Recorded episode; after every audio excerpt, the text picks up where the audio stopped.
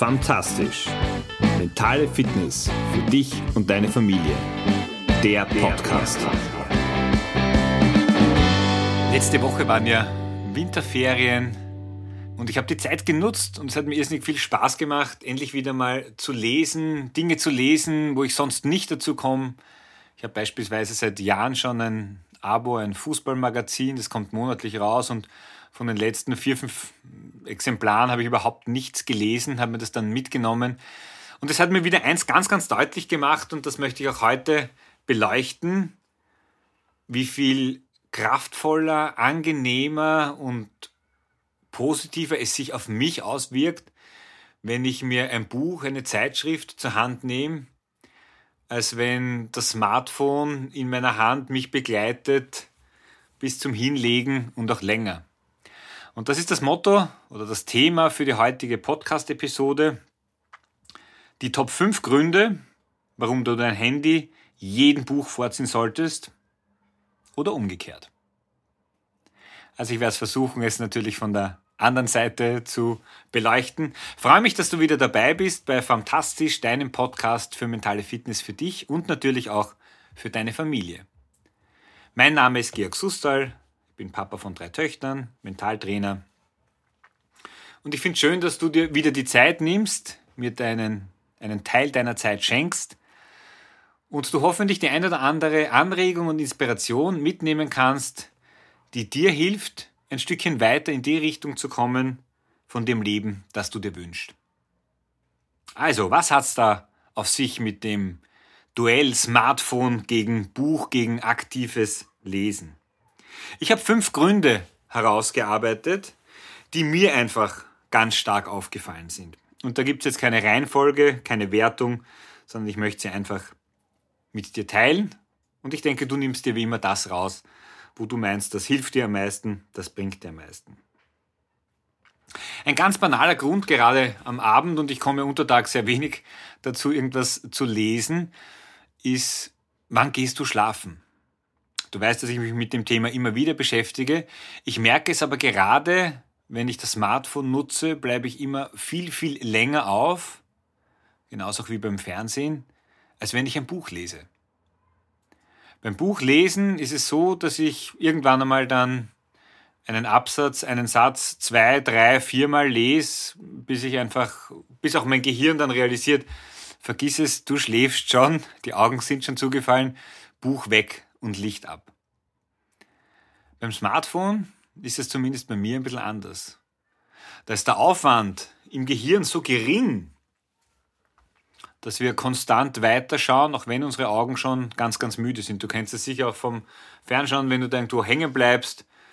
Es ist schon weit über die Zeit, in der du normalerweise dich hinlegst, in der du normalerweise zu Bett gehst. Aber du schaust noch immer. Und das ist etwas, was ich am Lesen extrem schätze. Die innere Uhr kann sich hier noch durchsetzen und die ist so wichtig. Ich denke, dass gerade in den letzten ein, zwei Jahren, die uns vor große Herausforderungen gestellt haben, das Thema, wie geht's mir gesundheitlich, dass da der Schlaf auch eine Riesenkomponente hat, einen Riesenanteil, viel, viel größer, als wir oft meinen. Der gesunde, der erholsame Schlaf. Und da ist eine halbe Stunde oder Stunde viel besser investiert, die du vielleicht mehr schläfst, wenn du tendenziell eher zu wenig schläfst. Aber auch die Entscheidung, was machst du eben davor? Wie stark lässt du dich aufwühlen durch das, was du als letztes konsumierst?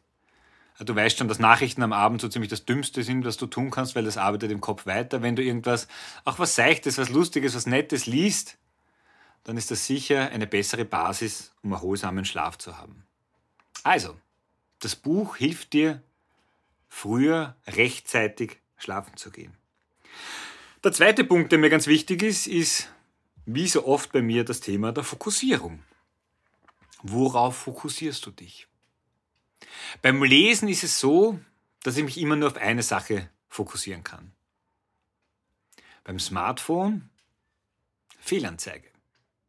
Das ist ganz oft so, dass ich, wenn ich mir was anschaue, dass ich nebenbei am Handy, ähm, zum Beispiel beim Fernseher was anschaue, dass ich mir nebenbei am Handy was anschaue. Oder wenn du mit jemandem sprichst oder wenn ich beruflich in einem Call bin, dass da das Handy auch nicht weit weg ist. Gerade jetzt, wo wieder viele Sportergebnisse reinkommen, gibt es da sozusagen noch einen zusätzlichen Grund. Multitasking, das weißt du schon, funktioniert nicht. Das funktioniert bei uns Männern nicht, das funktioniert auch bei Frauen nicht. Das ist ein schöner Marketing-Gag, das zu glauben oder uns zu suggerieren, aber wir können, unser Gehirn ist nicht dafür geeignet, sich auf zwei oder mehr Dinge parallel zu fokussieren. Beim Lesen geht eben nur das. Vielleicht kennst du das, wenn dein Partner, deine Partnerin äh, dich irgendwas fragt, während du liest, du musst unterbrechen. Das heißt jetzt nicht immer, dass dich das freut, aber diese zwei Dinge, da merkst du schon, du kannst nicht aktiv lesen und zuhören und reden. Das ist einfach zu viel. Das heißt, ein Buch hilft dir, dass du dich auf eine Sache fokussierst. Und gerade in einer Zeit wie jetzt, wo wir von so vielen Medien umgeben sind, von so vielen externen Eindrücken, wo unsere Zeit so unendlich schnelllebig und eng getaktet ist, ist es extrem hilfreich, um runterzukommen, wenn du dich nur auf eine Sache fokussierst. Also auch das ein ganz klarer Punkt, der natürlich für Buch und gegen Smartphone appelliert. Der dritte Punkt ist für mich das Thema Bildung. Nein, es geht jetzt nicht immer darum, irgendwas Hochwissenschaftliches zu lesen. Das kannst du, wenn du möchtest. Im Prinzip macht es am meisten Sinn, was dich weiterbringt, was dir Spaß macht, was dich fasziniert, weil dann ist es egal, ob das jetzt besonders schwierig oder einfach formuliert ist. Aber Bildung, davon, da, davon bin ich zumindest überzeugt, wirst du nicht über dein Smartphone bekommen. Allein schon deshalb, weil du nicht einmal die aktive Wahl und Entscheidung triffst, was du liest, welche Form der Bildung, welchen Anbieter du zulässt oder welchem Anbieter du zutraust, dass er die für dich richtigen Antworten, Antworten und Lösungen parat hat. Und das bringt mich zum vierten Punkt, weil das sehr eng aneinander gekoppelt ist.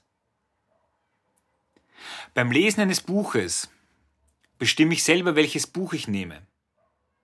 Beim Smartphone, wenn ich etwas eingebe, eine Suche, über die Suchfunktion, wird mir in der Regel über Anzeigen oder die Algorithmen, die auf mich eingestellt sind, eine Lösung angeboten. Ein Anbieter, der die für mich passende Antwort parat hält. Das mag in der Theorie super funktionieren und es funktioniert in der Praxis auch gut. Die Frage ist nur, wie sehr siehst du dich selbst als Individuum? Möchtest du irgendeinem Computerprogramm die Entscheidung geben, was für dich die passende Antwort, die passende Lösung, die passende Information ist? Oder möchtest du vielleicht selbst entscheiden, selbst recherchieren und dir diese Frage stellen? Wir sind in Algorithmen eingeteilt und du kennst das vielleicht auch noch über, über Anbieter wie Amazon, wo du beispielsweise nach dem Kauf oder nachdem du dein Produkt angeschaut hast, so und so viele Kunden haben sich auch für dieses Produkt interessiert oder dieses Produkt auch gekauft.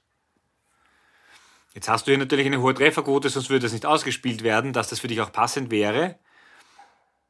Aber wer sagt denn, dass du das wirklich brauchst oder willst? Möchtest du dich so stark extern steuern lassen? Es ist genauso bei YouTube. Wenn du hier schaust, welches Video denn noch vorgeschlagen wird, du bleibst immer länger drin hängen. Das ist genau das Dilemma beim, beim nicht schlafen gehen können, weil dann wird es immer noch spannender, das wird noch konkreter, geht noch stärker in die Richtung. Es heißt nicht, dass die Inhalte schlecht sind, versteh mich nicht falsch. Aber die Frage ist, steuerst du selbst, was du dir wie lange und von wem ansiehst, oder wirst du gesteuert? Das sind wir bei meinem Lieblingsthema vom Opfer zum Gestalter zum, zum Piloten oder zum Fahrer. Es ist deine Entscheidung. Und wenn es für dich okay ist, dass ein Algorithmus für dich bestimmt, was du dir wann ansiehst, dann passt's. Wenn nicht, dann hast du auch hier mit dem aktiven Lesen eines Buchs, einer Zeitschrift oder was auch immer wieder einen großen, einen großen Hebel selbst in der Hand. Wir hatten jetzt vier Punkte. Wir hatten das Thema der des rechtzeitig Schlafengehens durch, durchlesen, also hoffentlich nicht vor dem Lesen, sondern erst danach, den Fokus auf eine Sache, das Thema Bildung. Woher beziehst du sozusagen welche Informationen? Der Algorithmus, das Selbstbestimmte, was du an Informationen aufsaugst. Und in unserer Rolle als Eltern ein Punkt, der mir noch sehr, sehr wichtig ist. Die Vorbildfunktion. Wie oft erwarten wir, verlangen wir von unseren Kindern Dinge, die wir selbst nicht einhalten. Gerade beim Thema Smartphone. Uns die Kinder dann darauf hinweisen, naja, aber du schaust ja auch noch, du kann, dann musst du auch dein Handy weggeben, wenn ich es weggeben muss. Da sind wir mit unseren Kindern viel, viel strenger, als wir selber sind. Natürlich können wir nicht abschätzen, wie sich das Ding in ihr Leben, in ihrem Leben auswirken wird. Wie wir Kinder waren, hat es das einfach nicht gegeben. Wir gehen mal davon aus, also ich gehe da mal, mal davon aus, dass es jetzt nicht ausschließlich positive Wirkung oder Auswirkungen auf die Entwicklung unserer Kinder haben wird. Darum versuchen wir das zu drosseln. Gleichzeitig sind wir genauso in der Passagierrolle oft drinnen und nutzen es. Weil unser Belohnungssystem im Gehirn die ganze Zeit durch eben diese eingespielten Algorithmen belohnt wird. Und wir einfach mehr davon wollen, wie, wie ein Süchtiger. Der sagt, hey, ich, ich, ich möchte noch mehr, ich möchte noch mehr davon. Das, was wir unseren Kindern vorzeigen, wirkt viel, viel stärker als das, was wir ihnen sagen, weil das eine ist authentisch, das leben wir, und das andere würden wir vielleicht leben, aber daran scheitern wir selber. Und ich denke, das ist ein ganz entscheidender Punkt. Sei hier ehrlich und offen zu dir selber. Es gibt eine Podcast-Episode, ich werde sie verlinken übrigens, da kannst du dann auch mal reinhören zu dem Thema, auch Umgang mit, mit dem Smartphone, mit dem Handy.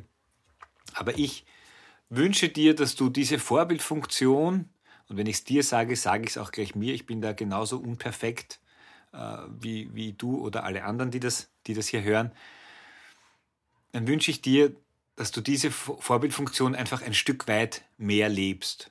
Und da geht es auch darum, diese Hinweise der Kinder ernst zu nehmen.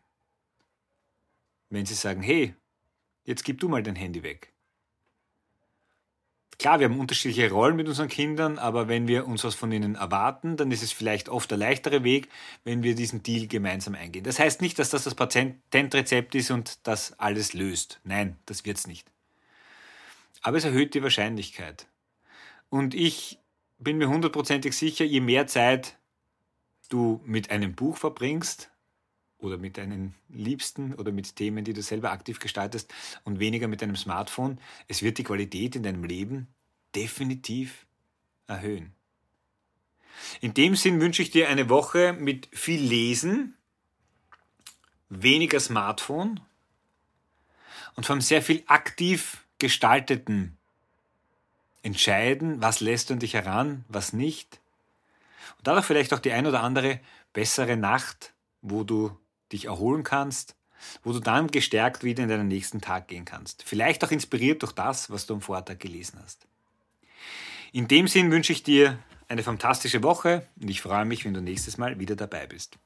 Ciao, dein Georg.